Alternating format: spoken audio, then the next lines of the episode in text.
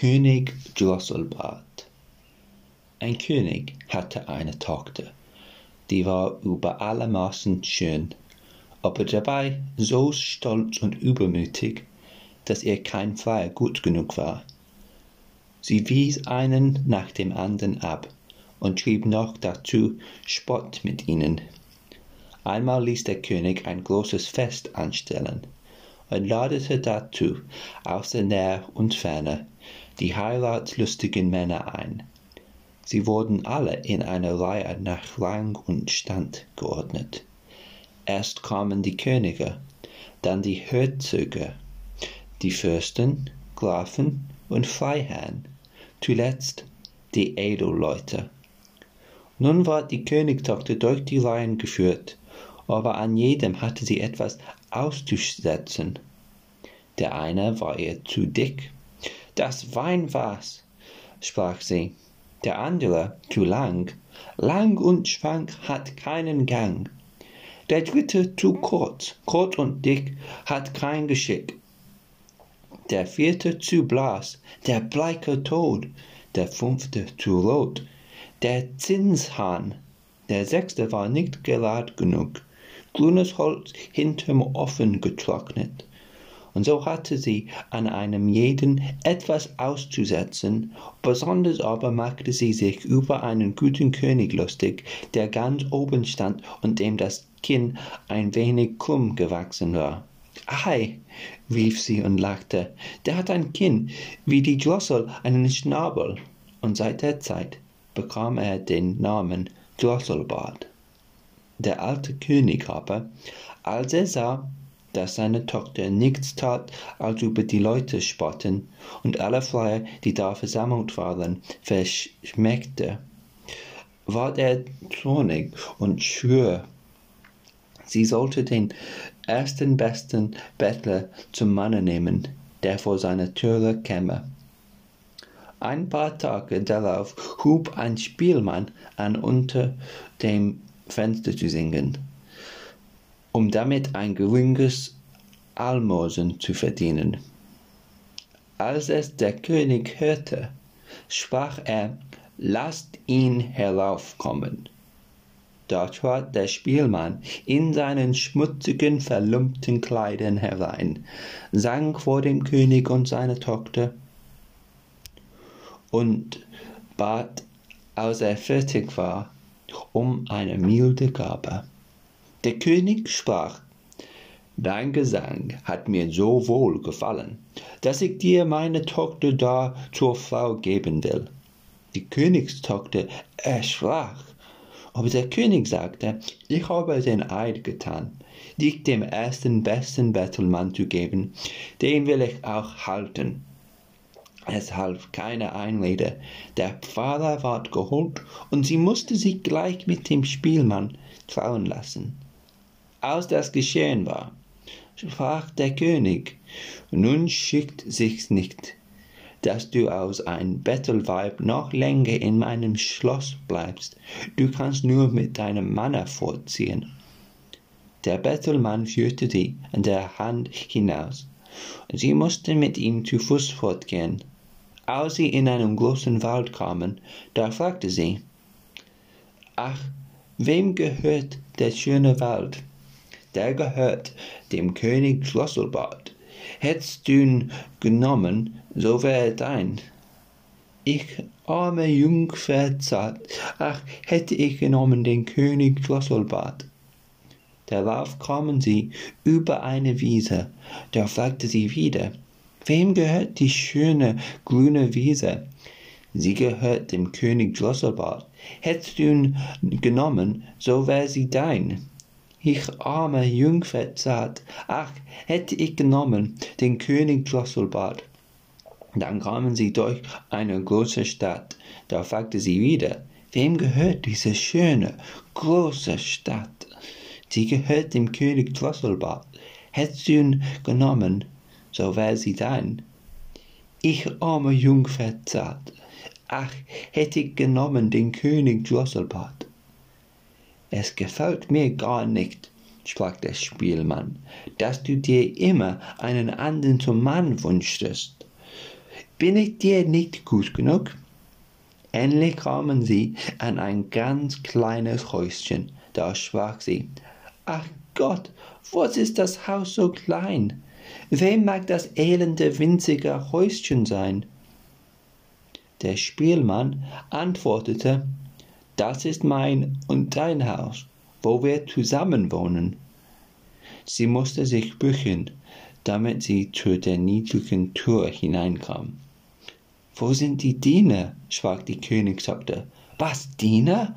antwortete der Bettelmann. Du musst selber tun, was du willst getan haben. Mach nur gleich Feuer an und stell Wasser auf, dass du mir mein Essen kochst. Ich bin ganz müde.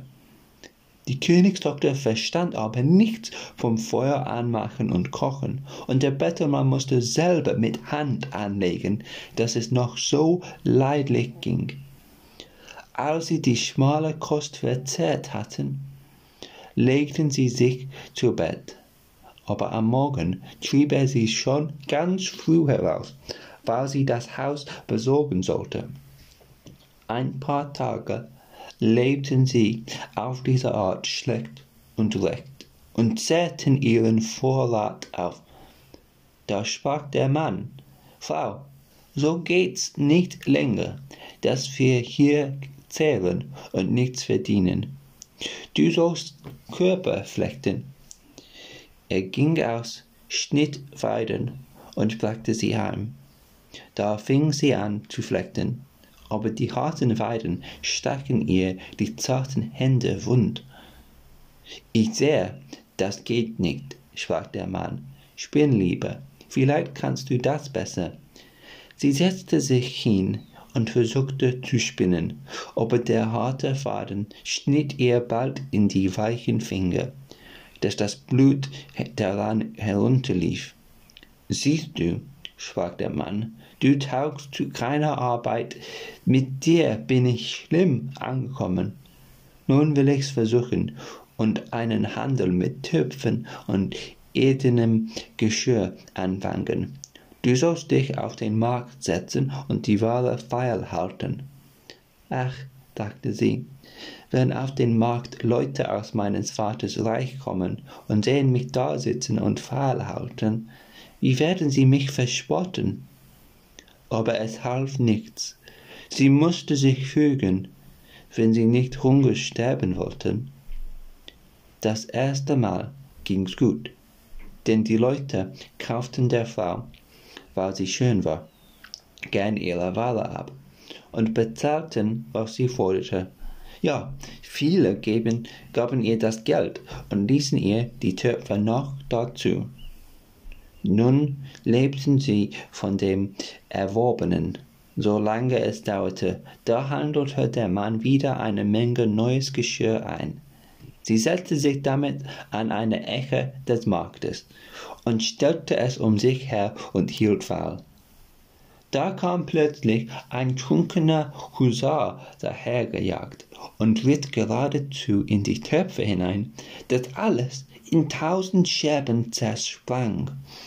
Sie fing an zu weinen und wusste vor Angst nicht, was sie anfangen sollte. Ach, wie wird's mir's ergehen? rief sie. Was wird mein Mann dazu sagen?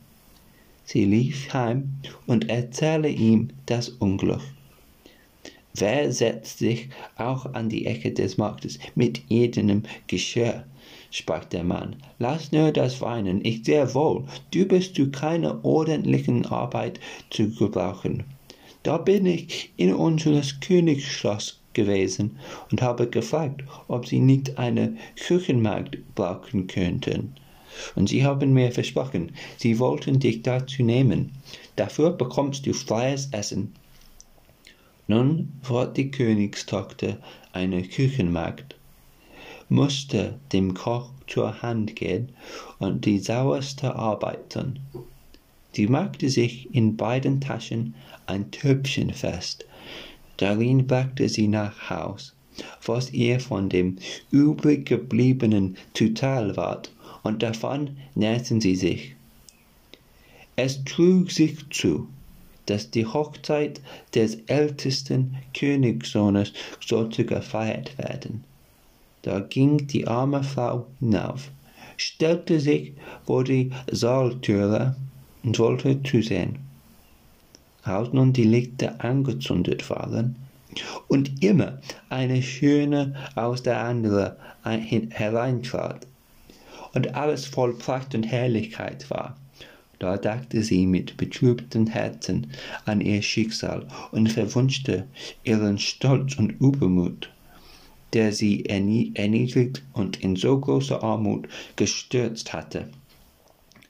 Von den köstlichen Speisen, die da ein- und ausgetragen wurden, und von welchen der Geruch zu ihr aufstieg, warfen ihr Diener manchmal ein paar Brocken zu die tat sie in ihr Töpfchen und sollte es heimtragen.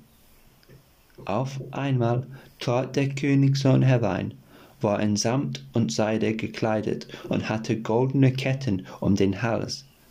Und als er die schöne Frau in der Türe stehen sah, ergriff er sie bei der Hand und wollte mit ihr tanzen. Aber sie weigerte sich und erschrak, denn sie sah, dass es der König Drosselbart war der um sie gefreit und den sie mit Spott abgewiesen hatte. Ihr Sträuben half nichts, er zog sie in den Saal, da zerriss das Band, an welchem die Taschen hingen, und die Töpfe fielen heraus, dass die Suppe floß und die Brocken umhersprangen. Und wie das die Leute sahen, entstand ein allgemeines Gelächter und Spotten.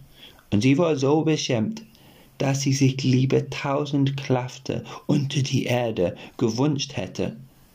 Sie sprang zur Türe hinaus und wollte entfliehen, aber auf der Treppe holte sie ein Mann ein und wagte sich zurück. Und wie sie ihn ansah, war es wieder der König Drosselbart. Er sprach ihr freundlich zu, Fürchte dich nicht, ich und der Spielmann, der mit dir in dem elenden Häuschen gewohnt hat, sind eins. Dir zuliebe habe ich mich so verstellt, und der Husar, der dir die Töpfe entzweigerissen hat, bin ich auch gewesen. Das alles ist geschehen, um deinen stolzen Sinn zu beugen und dich für deinen Hochmut zu strafen, womit du mich verspottet hast.